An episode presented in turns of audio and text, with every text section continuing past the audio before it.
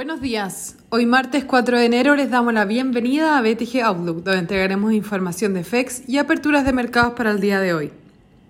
El tipo de cambio abre por sobre el cierre de ayer en 853 con los mercados positivos a pesar del importante aumento con el número de contagios globalmente. En Estados Unidos se registraron más de un millón de nuevos casos ayer, casi el doble que el récord alcanzado anteriormente hace menos de una semana. En esta línea, en distintas regiones se están implementando nuevas medidas preventivas para frenar el avance de la variante Omicron. Por otro lado, el optimismo se mantiene en el mercado, impulsado por estudios que indican que esta variante sería menos dañina, apoyados por el desacople entre las hospitalizaciones y los contagios. Por otro lado, la tasa de los treasuries tuvieron una jornada de importantes alzas, indicando lo que los inversionistas no ven, las presiones inflacionarias moderándose pronto con el mercado estimando la primera alza en las tasas de mayo. Por su parte, hoy se realizará la reunión mensual de la OPEC en la que se discutirá el incremento de 400.000 barriles diarios durante febrero.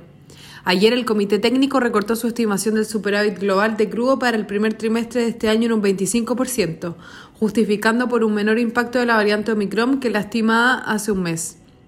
El Eurostock 50 sube 1,05% y en Estados Unidos los futuros apuntan una apertura al alza. El S&P 0,36% y el Nasdaq un 0,33%. Por su parte, en Asia los mercados cerraron mixtos, con el CSI 300 retrocediendo un 0,46%, mientras que el Hang Seng subió un 0,06% y el Nikkei un 1,77%. Los commodities transan mixtos, con el cobre retrocediendo un 0,78% y el petróleo WTI subiendo un 0,28%. La moneda estadounidense a través del dólar index se aprecia 0,20%. Por su parte, la tasa del bono de zona 10 años transan 1,64%, un punto base por sobre el cierre de ayer.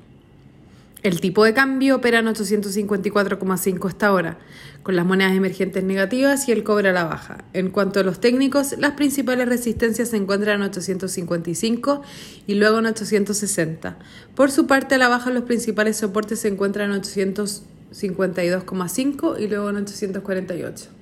Muchas gracias por habernos escuchado el día de hoy. Los esperamos mañana en una próxima edición.